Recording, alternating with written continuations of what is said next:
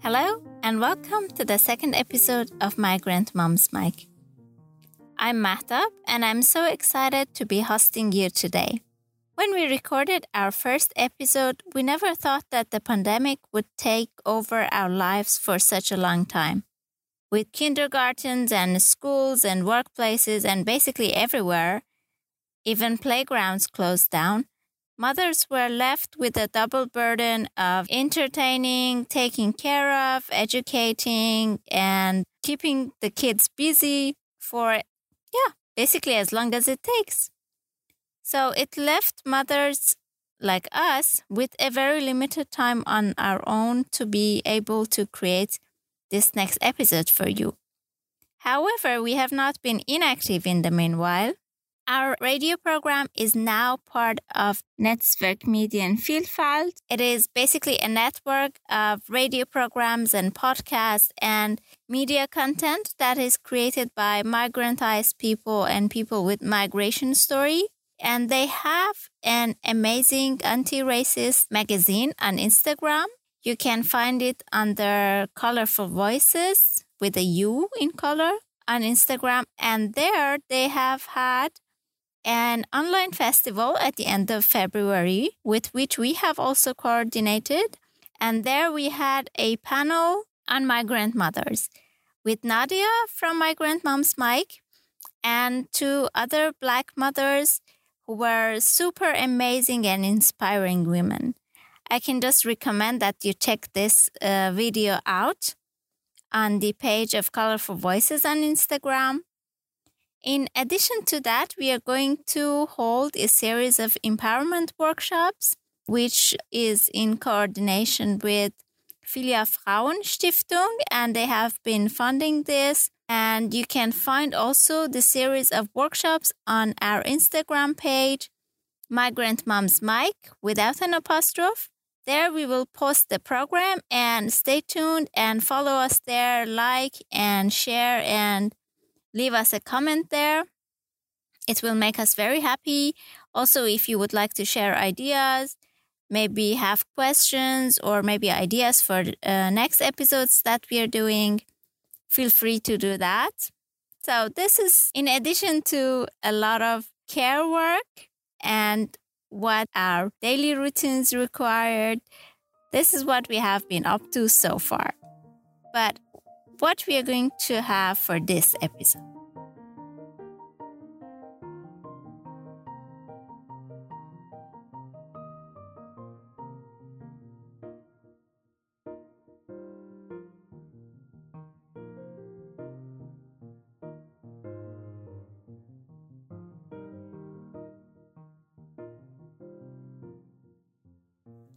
Mothering is an experience loaded with emotions from the moment you make the decision to become a mom until the very last moment. However, your experience is not just made by your own emotions, but also by the expectations that exist from you. They can come from your circle of friends or your family members or even your partner. How they see you, how they judge you, how they label you, and what you do as a mother. In this episode, we are going to listen to Nadia's story. She's going to tell us from the beginning how she felt about being pregnant and the prospect of becoming a mom, and walks us through the experience she had and the decisions she had to make. Let's listen. When I learned that I was pregnant, I learned that I would have toxoplasmosis, with an increased likelihood that my child would be disabled. I spent the first three months crying, yet decided to have my daughter. I thought through in detail as to how my life was likely to change with a child having special needs. For a person like me who was against the idea of having a child, but still I had a feeling. I sent my tests to other doctors. I just wanted to be sure. And they told me this is some disease originated from cats. My tests turned out good. It wasn't really, I, I wasn't really sick and had been a mistake, yet I was still suffering. It had not been something dangerous, just something rare. So I am happy that I had made this decision even before knowing that my daughter was indeed quite normal. I delivered my daughter in Syria. After the initial six months, I really wanted to leave the country because both me and my ex husband had been active against the regime. And in Syria, you just wait passively, certain that they will come after you. When my daughter was six months old, we made the transition to Turkey. I didn't want to stay in the country anymore. On the one hand, my ex and I knew that our days are over in this country, and secondly, I didn't want my daughter to grow up to hear the terrifying sounds of the aeroplanes and bombardment. Furthermore, I didn't want her to leave this life seeing neighbors, friends, and even family members being killed every day and everywhere. We moved to Turkey. I was working with a UN project as a teacher. I taught Arabic to foreigners. Also, I worked in a private school as English teacher. And I was fortunate to get these jobs since in Turkey there was no system for refugees, people quickly ran out of money and their narratives are set. My work helped us to survive those three years in Turkey. At that time, my family started to be dispersed throughout the world, all searching for a better life and improved chance my parents, my sisters, cousins, aunts, and even intimate friends moved to a new country to start new life. Consequently, I noticed that I was alone. It was terrifying that my child was likely to grow up on her own without a family and so I felt compelled to prepare her for a future life without a support system, unlikely to have a family around her. I really wanted my daughter to have a very good education, unlike in Turkey or Syria. So I decided to travel alone to Germany to seek a better life for my daughter. I just wanted her to have a normal life. I thought if she stayed alone with her father, it would be all right. Simply, I can't think in a normal fashion because everything at that time around me seemed abnormal. In 2016, I left my two and a half year old daughter with her father and my parents and decided to cross the borders illegally on my way to Germany. Due to the bureaucracy that Germany is renowned for and the refugee crisis at that time, my family reunion took me over three years. In the meanwhile, when my daughter was older, four to five years old, we could spend the day on a video call and talk and dance together. We were lucky with the reunion process. I had prepared everything in the smallest details.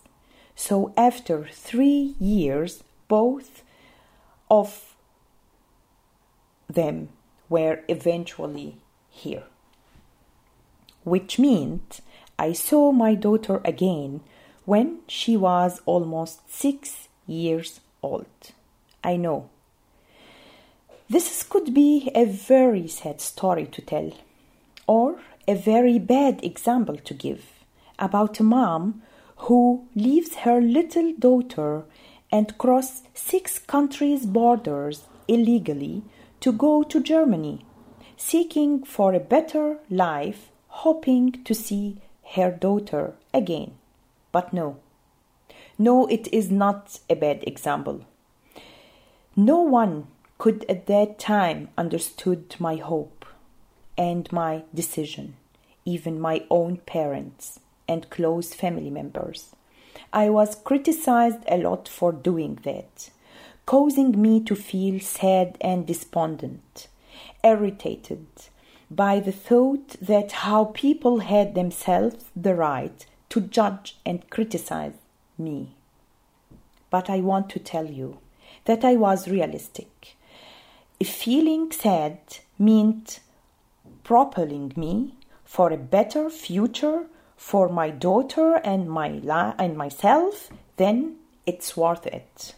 Being a mom had raised my responsibilities and made me a strong woman.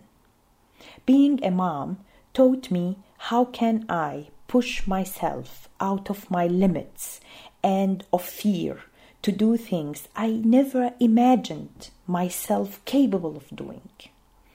How can the situation even affect my fears and force me to engage in things I have never thought of before? Fear is fear, and you bring it with you, and it follows you, even when the family has agreed on doing something that would eventually benefit the children in my situation, I hear a specific question over and over again. How could you do this to your child? Everyone felt the right to blame me, and only me knew how it hurts. Someone has to go out and say the reality of mom's life. I want to tell you how thankful that I listened to myself, to the mom inside of me, that inner consoling voice, and rarely giving the attention to others who I felt let me down. You are a great mom. Don't let anyone or anything grind you down or make you doubt that for a second. Believe that you are a good mom because you are. Believe that you have the resource to do anything because you can.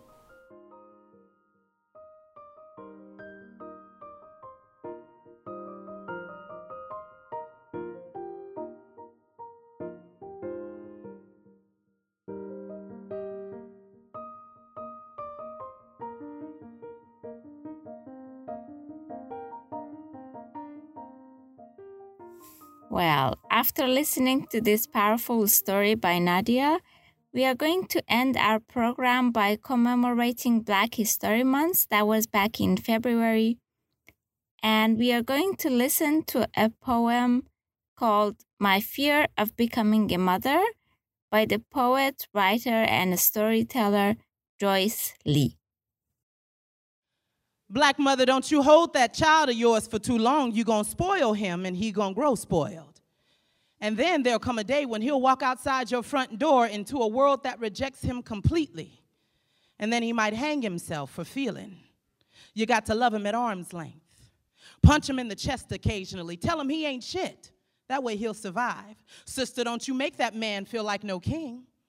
The day will come when he will surely discover that you are the only thing that he can rule and he might curse and beat you for all of the things that have cursed and beat him sometimes sometimes love has a hard way of recycling like birth and sometimes life comes at you wrapped around your neck like an umbilical and that same life can end with a noose or a bullet but we're not we're not in charge of life or death only love father Black father, don't you love that son of yours too hard? It'll make him gay. And the world already sees you as less of a man as it is. You got to be tough in everything you do. Refer to even the slightest touch of skin as a pound. Show the world that the most feminine thing about you is your mother because you knew she loved you sure, even though she feared to love you too hard, mother. Don't you let that little gal of yours too far from your sight. She hanging around them tow-headed boys. She gonna end up loose or queer. And watch out for them fast tail girls she been rolling with. They'll teach her how to talk herself out of every chance of marrying. They'll teach her to love herself to her head grow the size of four asses. And then ain't nobody gonna know what to do with her. She'll feel like she don't need nobody. She'll grow all stiff-necked and big-bellied and have a son and raise him with another woman. And they'll be so disappointed when the world shows them that the child was never theirs. Our children are only here for the lynching.